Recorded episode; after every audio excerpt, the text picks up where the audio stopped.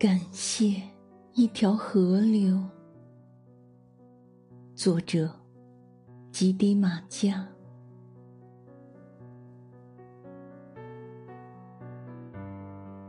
当我想念你的时候，我就会想到那一条河流，我就会想到河流之上的那一片天空。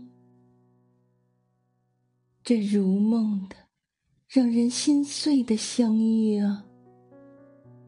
为了这一漫长的瞬间，我相信，我们那饥渴的灵魂已经穿越了所有的世纪。此时，我才明白，我是属于你的，正如你。也属于我。为了这个季节，我们都等了很久。